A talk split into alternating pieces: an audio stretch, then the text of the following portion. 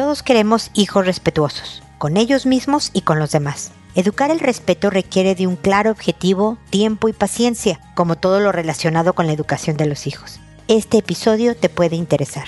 Esto es, pregúntale a Mónica.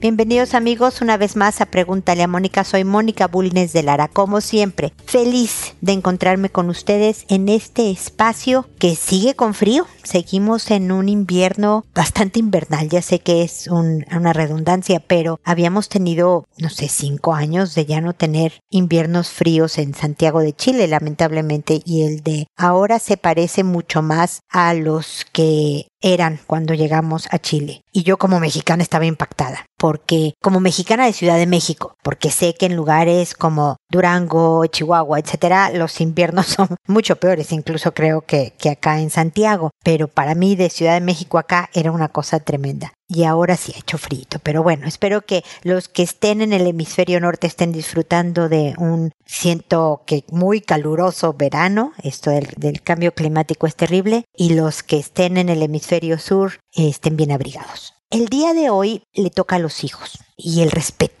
que es un tema complicado de eh, educar, pues porque nadie nace siendo respetuoso.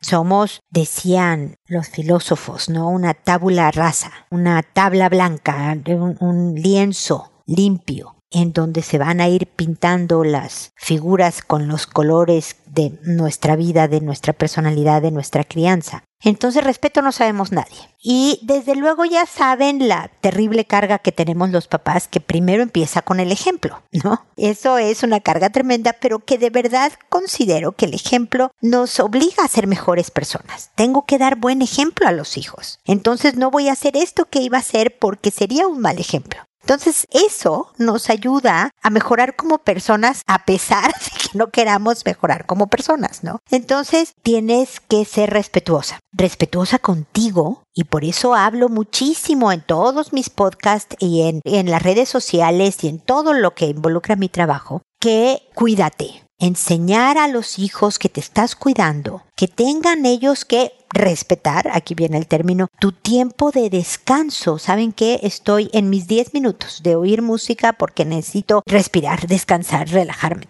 Les enseñas a los hijos primero a respetarte a ti, pero también a saber, ah, hay que cuidarse. Parte de quererme y respetarme es que yo me dé el tiempo para mi bienestar.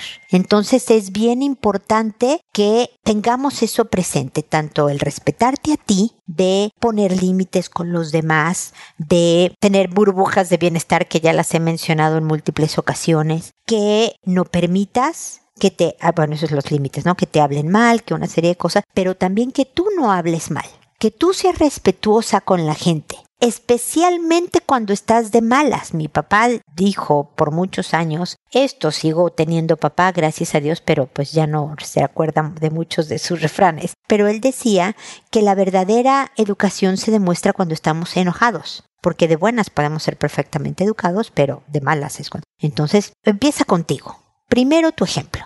Y después, porque te vas, va a ser un mensaje congruente el que le des a tus hijos, empieza a no permitir faltas de respeto en tu casa. Y háblale de cómo el decirle, en mi casa yo era bastante severa para que no pudieran decirle ni tonto al hermano. El hijo mío que volteaba y le decía eres un tonto a su hermano, tenía que pedir disculpas y tenía que hacerle un favor a su hermano para reparar el daño de haberlo ofendido. Olvídense de una grosería, una palabrota. No, no, no. Yo empezaba en tonto, en decirle, en burlarse, en, me explico, todo ese tipo de cosas lo paraba en seco. Si el otro había empezado el pleito, pero este había sido verdaderamente humillante, burlón o lo que fuera, lo paraba en seco, tenía que disculparse, ya saben el, ay bueno, perdón, bastante malhumorado de disculparse, pero tenía además que reparar el daño. Teníamos que respetar a los animales a nuestro alrededor. Después de varios años de familia, tuvimos nuestro primer perrito hasta los nueve años, pero luego hemos tenido pajaritos y conejos y tortugas y todas las del reino animal que tienen las familias. Pero al salir también eh, te portas con los animales de una manera, con la naturaleza, maltratar un árbol nada más porque se puede,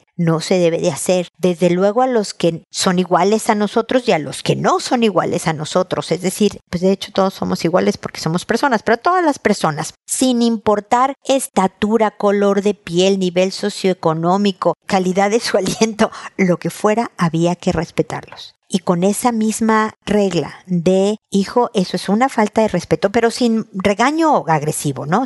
Eso es una falta de respeto. ¿Por qué? Pues porque ya le depende de lo que haya sido la falta de respeto, le das el contexto y por lo tanto, hijo, te tienes que disculpar y reparar el daño e ingeniarse las maneras de las diferentes reparaciones que puede hacer una persona, ¿no? Pero siempre desde muy pequeños, consistentemente, no hoy, hoy no porque estoy cansada, entonces hoy no voy a educar en el respeto, o voy a tomar esta mala decisión y no voy a dar un buen ejemplo a mis hijos porque saben que estoy agotada y ya di muy buen ejemplo por muchos años. Si de veras quieres que tu hijo crezca siendo un adulto respetuoso con él o ella misma, y con los demás, incluidos ustedes, sus padres, hay que hacer el trabajo. Siempre lo he dicho, cuesta más trabajo ser buen papá que mal papá. Ser mal papá es muy fácil. Entonces, ánimo muchachos, arriba compañeros, como decimos en México. Vamos que se puede, como dicen acá en Chile. Hay que agarrar fuerzas de flaqueza a veces, pero persistir, porque el resultado, los frutos de nuestro esfuerzo, de verdad son muy positivos. Y una se queda con una vida mucho más contenta y mucho más tranquila al saber que los hijos siempre nos van a respetar, pero también se van a poder construir una buena vida porque son gente de respeto. Bueno, espero que este comentario inicial te sea de utilidad para tu propia vida, desde luego tengas o no tengas hijos, y para la educación de los hijos, si es que la tienes. Saben siempre que me pueden consultar, comentar, opinar en www.preguntaleamónica.com a través del botón envíame tu pregunta y ahí con gusto les responderé. Y además, desde luego, como siempre, seguirme en redes sociales, Instagram y Facebook y Twitter y LinkedIn y todas estas cosas. Ahí estoy también, ¿ok? Ahora me voy a sus consultas que como saben lo hago por orden de llegada, que a todo mundo le cambio el nombre para eh, cuidar que sean anónimas las consultas. También si me dan información muy específica de su trabajo o del lugar en el que viven o así, también suelo anular esas cosas que podrían identificarlas. Que una vez que he respondido en el podcast y el programa se publica en la página, a las personas que me consultaron les envío un correo diciéndoles el número del episodio, el título del mismo y el nombre que les inventé. Pero además incluyo un enlace directo al, al episodio para que puedan escucharlo sin mayor complicación.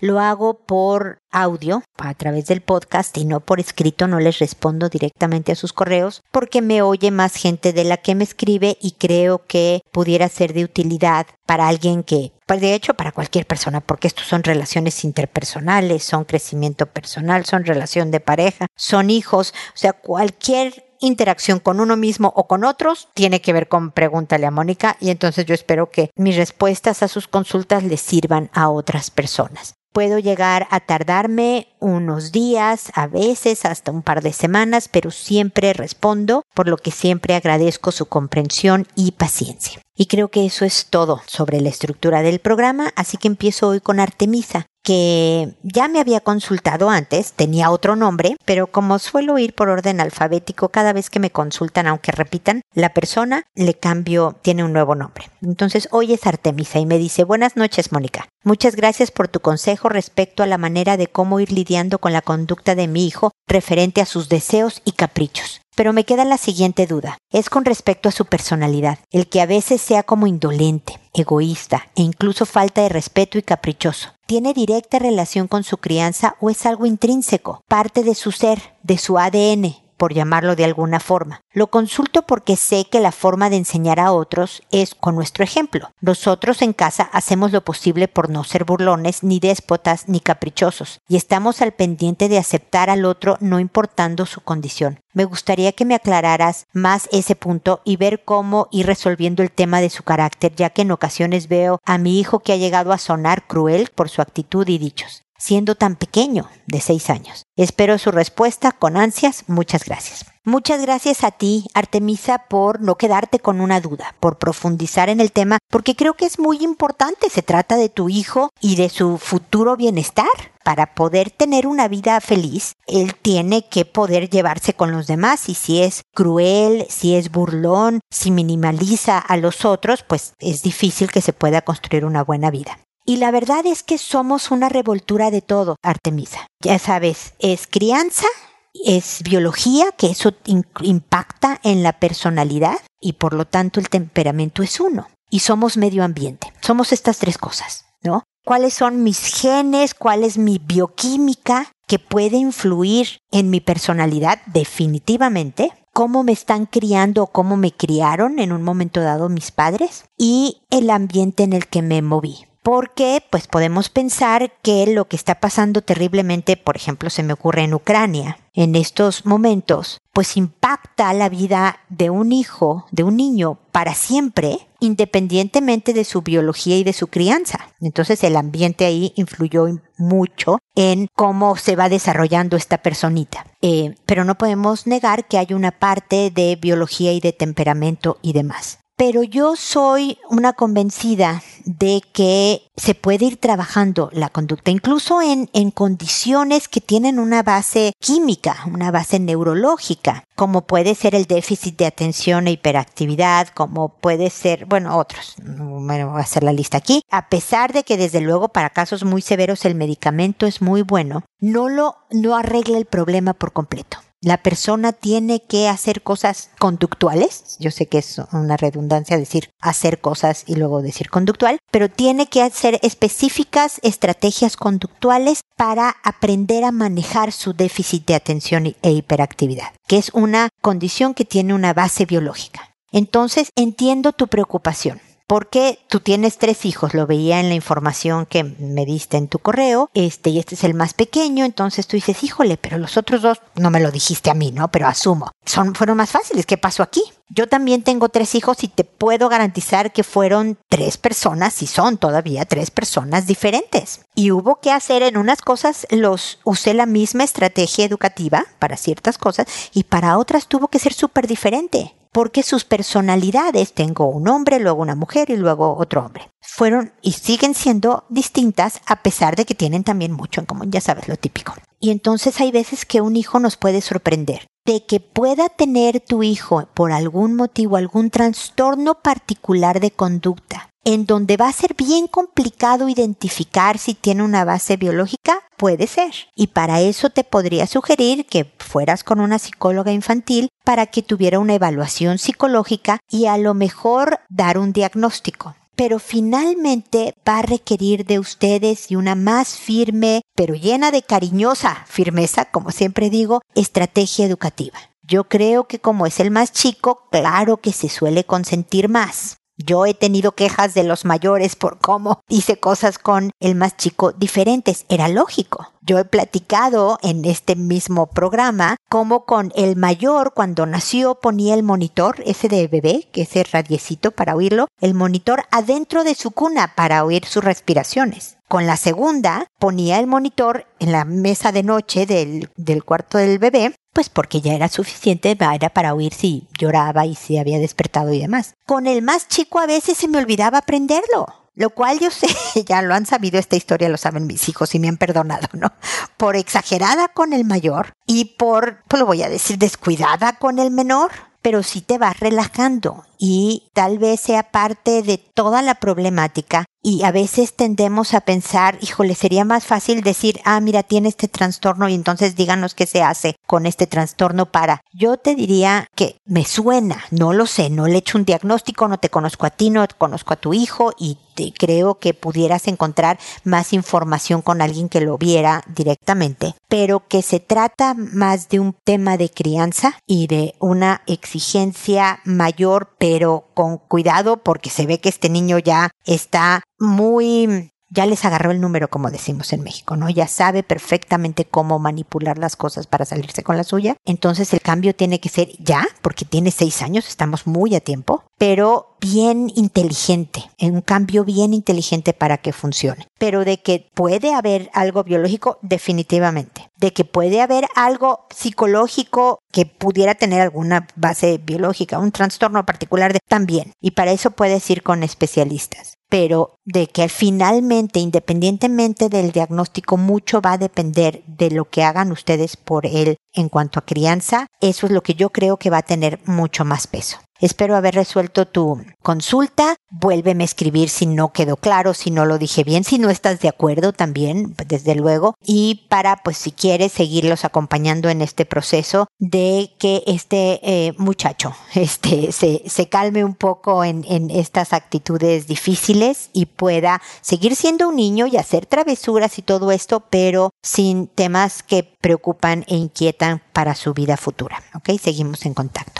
Luego Braulio me dice, hola Mónica, un gusto saludarte. No sé cómo comenzar a escribir este mensaje. Ni siquiera estoy seguro de tener una pregunta en sí. Lo que pasa es que últimamente he tenido crisis de ansiedad. Yo jamás había padecido este tipo de cosas. Si bien mi vida no fue perfecta, mis problemas eran muy menores y viví una vida muy tranquila y relajada. Sin embargo, al salir de la universidad y posteriormente casarme, mi vida comenzó a tener muchos cambios. Cambios para bien, pero al final cambios. Llevo casi dos años casado y mi esposa, a diferencia de mí, ya tenía muchos años viviendo sola y es una persona muy inteligente y disciplinada, por lo cual en este primer cambio grande en mi vida me ha sido complicado adaptarme, ya que fue muy drástico. Sin embargo, fue positivo. Ahora soy una persona también más disciplinada, más responsable, con otra visión, en fin, vamos bien. Hemos avanzado muchísimo y nos hemos aprendido a adaptar bien los dos. Sin embargo, mi vida ha estado dando cambios grandes como el de vivir en una nueva casa, cambiar de trabajo y luego dejarlo para emprender, entre otros. Sin embargo, junto con el crecimiento también ha tenido una desestabilización emocional y eso me preocupa. Las crisis de ansiedad comenzaron cuando tenía problemas con mi pareja, al principio de nuestro matrimonio. Realmente eran problemas pequeños que se resolvían después, pero en su momento yo no sabía cómo controlarlos. En general, nunca aprendí muy bien a controlar mis emociones pero como no lo había necesitado y siempre he sido una persona tranquila, no me había dado cuenta. Sin embargo, ahora que estoy casado y se dan los roces matrimoniales comunes, me es difícil controlar mis emociones. Poco a poco hemos mejorado nuestra dinámica de pareja y nos encontramos en un momento bueno de nuestro matrimonio, donde ya aprendimos más el uno del otro y vivimos felices.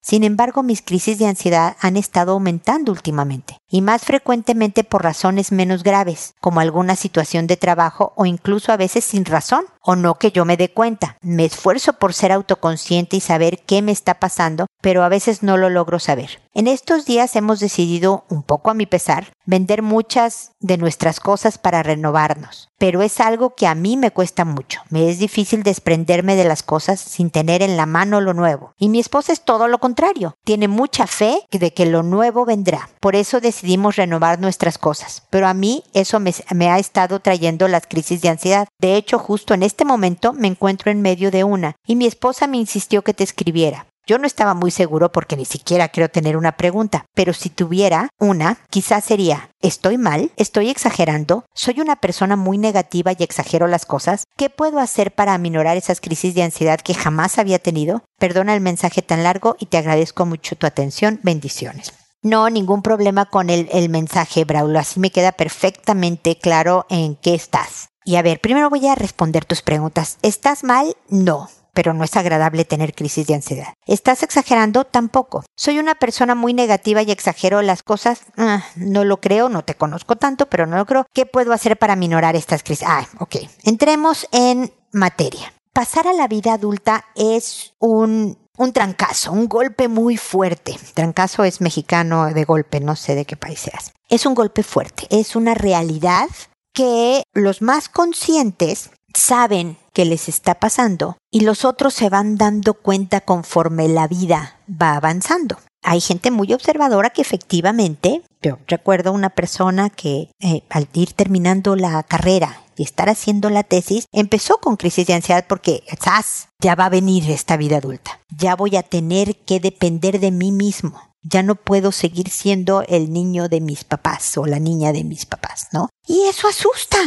porque no hay mejor vida que la de ser hijo dependiente de papás, ¿no? Nos quejamos cuando estamos en esas, ¿no? De que quieres tú ser independiente y tus propias reglas y todo, pero es una vida bien despreocupada. Los papás son los que se preocupan por los dineros, por las enfermedades de los otros, por todo, y tú nada más quieres vivir la vida, ¿no?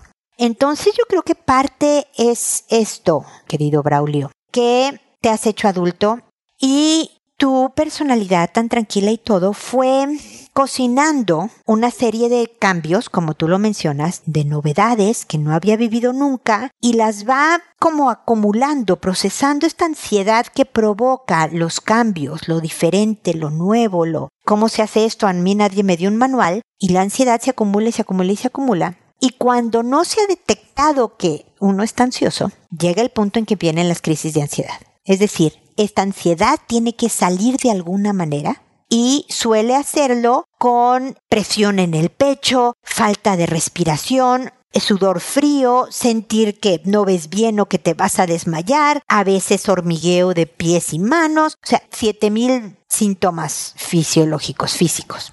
Y es nada más tu cuerpo tratando de lidiar con lo que está viviendo. Por eso te digo que no estás mal tu cuerpo y tu mente está funcionando adecuadamente, se siente sobrecargada con los cambios y presiones de una vida normal, no es exageración, nada más que se acumuló, es como cuando pones a hervir la sopa y pues de repente hay tanto calor y tanta ebullición que se chorrea. Bueno, tu ansiedad se chorreó, ¿no? Salió de la olla y, la crisis de ansiedad es esta cosa saliéndose de tu control, ¿no? No, no sé si eres negativa y exageras las cosas. A lo mejor si tiendes a ser pesimista, tú me, me, dices que tu esposa es una persona más de fe, de esperanza, de nombre, todo va a resultar, ¿no? Mi papá nos dijo durante toda mi infancia y adolescencia, ¿no? Dios proveerá decía mi papá, ¿no? Mi mamá no opinaba lo mismo, pero, o sea, sí opinaba que Dios iba a proveer, pero no quería que proveyera ayer y no después. Y generalmente nos casamos con los opuestos, entonces a lo mejor tú sí tienes algo de negativismo y de pesimismo que te hace más prevenido preventivo, quise decir, y, y, también es una característica positiva no veas ser negativo como negativo, si me vale decírtelo así. Ser negativo a veces tiene un valor y una importancia y una necesidad. Y mientras lo veas como una característica de personalidad y no como un defecto, lo puedes manejar mejor, ¿no? Pero luego me dices qué puedo hacer para minorar y ahí sí, ahí es donde vienen la, la, la, las conductas de la que yo le estaba hablando a Artemisa, de a ver, esto que es biológico, que es normal, que se está saliendo de control, ¿no? Porque qué interesante es entender que lo que tengo es ansiedad porque los cambios me cuestan a mí, porque soltar me cuesta a mí, porque de repente me hice adulto y esto preocupa o es una cosa muy grande, ¿no? Como para poder pensar que puedo con ella. Y afortunadamente hay cosas que hacer. Una es ver el ejercicio como un medicamento. El ejercicio, incrementar tu, tu ritmo cardíaco, sudar, agitarte, es un gran antiansiolítico y un gran antidepresivo. También ayuda muchísimo a la estabilidad emocional. Dicen que equivale químicamente en tu cerebro el hacer ejercicio 30 minutos tres veces por semana a tomar un antiansiolítico o un antidepresivo. O sea, el efecto neurológico del ejercicio es el mismo que el de la pastilla. Entonces, ve qué poderoso es el ejercicio. Entonces, no solo lo vas a hacer porque quieres buena salud, quieres tener una mejor condición, porque además quieres, no sé, tener un abdomen cuadriculado, lo que tú no me importa, qué gusto, pero lo vas a hacer en ti en particular porque y, permanentemente, ¿eh? no solo cuando te estén dando crisis, eh, Braulio, ahora es de ahora en adelante, hacer ejercicio como una medicina, como un remedio. Porque una vez que tu cerebro descubrió que puede desahogar la ansiedad por medio de una crisis, tiende a querer salir siempre de la misma manera. Es más fácil que vuelvas a tener una crisis de pánico si ya has tenido otras antes. Entonces tienes que recablear tu cerebro y eso va a tomar tiempo y siempre, y van a venir otras cosas porque va a venir un, un hijo o varios en el camino. Y si tú crees que eso es cambio, o sea, que lo que has vivido hasta ahora ha habido cambios, y si tú crees que ha habido diferencias entre tu esposa y tú y roces con los hijos, y con los años de casado vienen más. O sea, la vida es la vida, esto es lo que hay y hay que aprender a manejarla porque es divertida y es buena, pero a veces nos sentimos sobrepasados. Y por eso primero el ejercicio. Segundo, hablar con tu esposa, que seguramente estarán oyendo juntos este audio porque ella muy linda y le agradezco muchísimo que te haya recomendado escribirme en este momento de crisis, que ella puede deshacerse de todo lo que ella quiera deshacerse que sea de ella, eh, pero que va a dejar cosas tuyas sin deshacerse. Van a encontrar un lugar para que tú elijas que no te vas a desprender y qué cosas de los dos, de la casa y todo eso, sí te van a desprender y de cuáles no. Es decir, yo entiendo el optimismo y la esperanza de tu esposa. Yo tiendo a ser como es ella. Mi esposo tiende más a ser como tú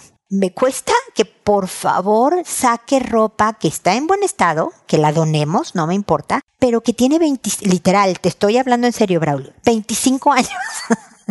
y mi esposo no se deshace de la camisa tal que tiene 25 años. O sea, yo creo que varias veces volvió a estar de moda, pero la compró hace 25 años y ya, o sea, ya ni le queda porque ya hasta cambió de talla el hombre, ¿no? Pero eso no importa. A él le cuesta desprenderse yo me desprendo tan fácilmente de las cosas que me he arrepentido varias veces, de varias cosas que no debí de desprenderme. Fue un error ser tan desprendida. Entonces, como que si hicieras un combo entre mi esposo y yo, seríamos la persona perfecta, pero como no lo somos, él se equivoca para un lado y yo para el otro.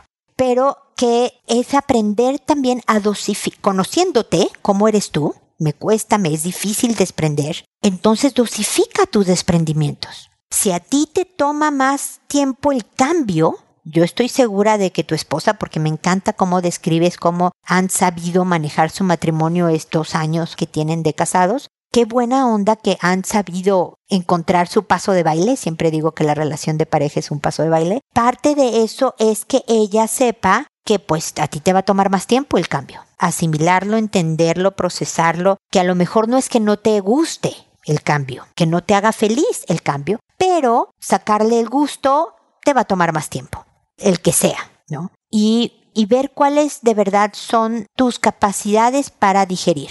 Me parece muy padre que hayas hasta emprendido. Eso es un buen golpe a la ansiedad. Emprender un negocio es de valientes, Braulio. Y no todo mundo está construido para eso. Yo conozco emprendedores crónicos que no podrían trabajar en una oficina nunca jamás y aunque les pueda ir mal en algún negocio lo vuelven a intentar y luego ya les pega y entonces se quedan con su emprendimiento y todo va muy bien. Y hay otros que jamás, que se mueren de un infarto ante las presiones de un emprendimiento. Entonces, conocerte, dosificarte y aceptarte. El decir, y vuelvo a mi esposo, él no sabe que es tan referido en este episodio. Él siempre ha tenido un empleo. Él reconoce que jamás podría tener un emprendimiento, que lo mataría de la angustia. Y entonces se acepta, ok, yo soy de alguien que trabaja para una empresa. Así yo estoy tranquilo y así puedo funcionar y mira que en su trabajo también ha habido estreses y ansiedades y cosas, pero ese es el esquema que a él le funciona. Si tú eres un esquema de emprendimiento, reconoce que es algo que te va a exigir mucho más estrés, más ansiedad de un tipo en particular y por lo tanto vas a tener que tener más herramientas para mantenerla bajo tu dominio y que no sea ella la que te controle. ¿Ok? Entonces, estos son los principios iniciales, Braulio. Me encantaría que me volvieras a escribir para seguirte acompañando hasta que puedas sentir que se van aplazando. la idea es que cada vez se hagan menos intensas, y que cada vez se vayan distanciando más entre una crisis y otra hasta que finalmente desaparezcan. Logran desaparecer. Tú puedes ver conatos, ¿no? Como principios de una crisis después de varios años y ya saber frenarla desde antes. Te voy a dar en, en, otro nuevo correo las técnicas particulares sobre ya que estás viviendo la crisis, cómo manejarla. De hecho, ahí tengo episodios anteriores, si lo buscas en mi página, te pueden dar sobre la crisis de ansiedad o crisis de pánico y ahí vas a poder encontrar los episodios en los que hablo de ella. Pero ahorita quería hablar más del contexto de tu vida, espero que te haya servido y espero que sigamos en contacto. ¿Ok?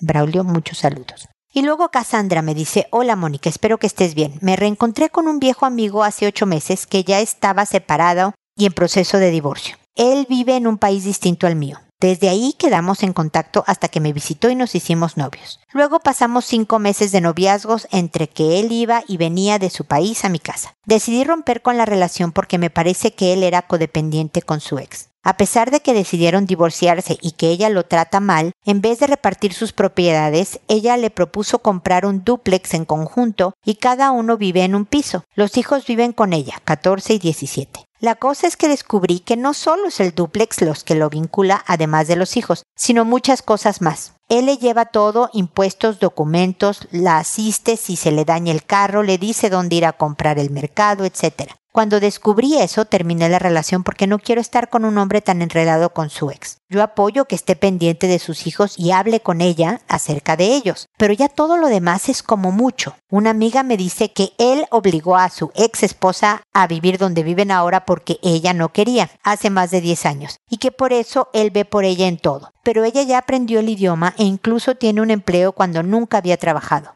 Aún así, él pareciera que le hace sentir bien cuando ella lo necesita. Después que terminamos, él me dice que está eliminando todos esos vínculos innecesarios, según él, no se había dado cuenta. Me insiste que quiere estar conmigo y hará todo lo que tiene que hacer para desligarse de ella, pero lo veo difícil cuando tienen propiedades en conjunto. Si se le daña el baño, ella lo llama porque el duplex es de los dos. Llegué a sentirme como si fuera la otra. Al inicio de la relación teníamos la ilusión de tener otro hijo juntos, pero a él no le agradó como yo crío a mi hija. Incluso comparó mi forma de crianza con la de él, la de su ex. Logramos superarlo, pero más nunca salió el tema de tener un hijo, lo cual es algo que aún me ilusiona. Antes que de terminar le dije que yo sí quería otro hijo, entonces me dijo que sí, pero no lo noto con la ilusión de antes. Parece que me quiere complacer en todo con tal de no perderme, y no sé si es algo bueno. Me da temor que si vuelvo con él y tenemos un hijo, su situación con su ex siga siendo la misma y allí estará difícil separarme. Yo he hecho años de terapia que me han ayudado mucho, en cambio él no. Eh, le he pedido que haga terapia en cuanto a su divorcio y a su ex, pero me parece que él no cree en esas cosas. Siento que si vuelvo con él me arrastrará a la relación tóxica que tiene con ella, pero al mismo tiempo tengo muchas dudas de que si estoy exagerando y me estoy perdiendo una oportunidad de hacer una nueva familia. Él es una buena persona y trabajador tiene muchas cosas positivas y fuera de lo que comenté aquí, la hemos pasado bien juntos, igual con mi hija, gracias. Cassandra, me encanta el análisis que estás haciendo porque creo que estás bien plantada en tus dos pies. Creo que ves las cosas como son y lo que complicaría tu vida estar con alguien que no ha llevado todo, como todavía no están divorciados, a lo mejor está semi reciente el, la separación, me dices que por lo menos estoy pensando en ocho meses desde que se pusieron en contacto ustedes, todavía el duelo y todo el aprender a vivir post divorcio no, no ha terminado con él. Y deja tú las propiedades que tienen juntos tienen dos hijos en común y entonces eso une a las personas hasta que la muerte los separa. Los hijos deben de unir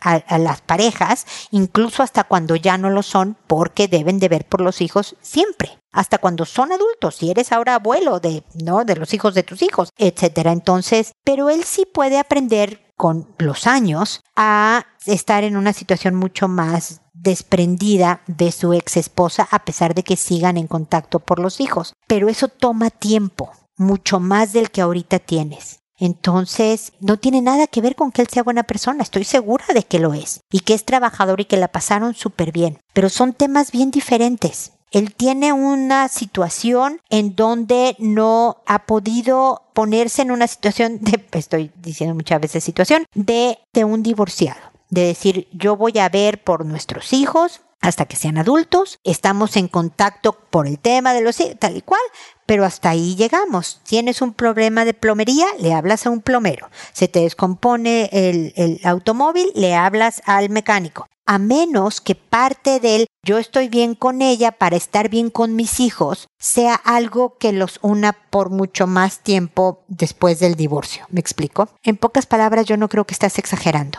Lamento que una buena persona, un hombre trabajador con la que le has pasado bien, no haya resultado la relación, pero para eso son los noviazgos para poder analizar todos los factores. Tengo un episodio que se llama algo así como que es algo de que el amor no tiene nada que ver con esto, o que él sea buena persona no tiene nada que ver con esto. Es una cuestión, si tú quieres, práctica que va a ser un problema importante y permanente en su relación. Por lo tanto, apoyo tu decisión primera de terminar con él por el momento. Eh, espero que después, a lo mejor te lo vuelvas a encontrar en varios años y ya está en otra parada, pero por el momento creo que tendrían muchísimos problemas que terminarían por afectar su relación. Cuéntame qué opinas. Eh, de verdad eh, me gustaría escuchar tus comentarios al respecto. Espero que sigamos en contacto. Y espero también amigos que nos volvamos a encontrar en un episodio más de Pregúntale a Mónica. Y recuerda, siempre decide ser amable. Hasta pronto.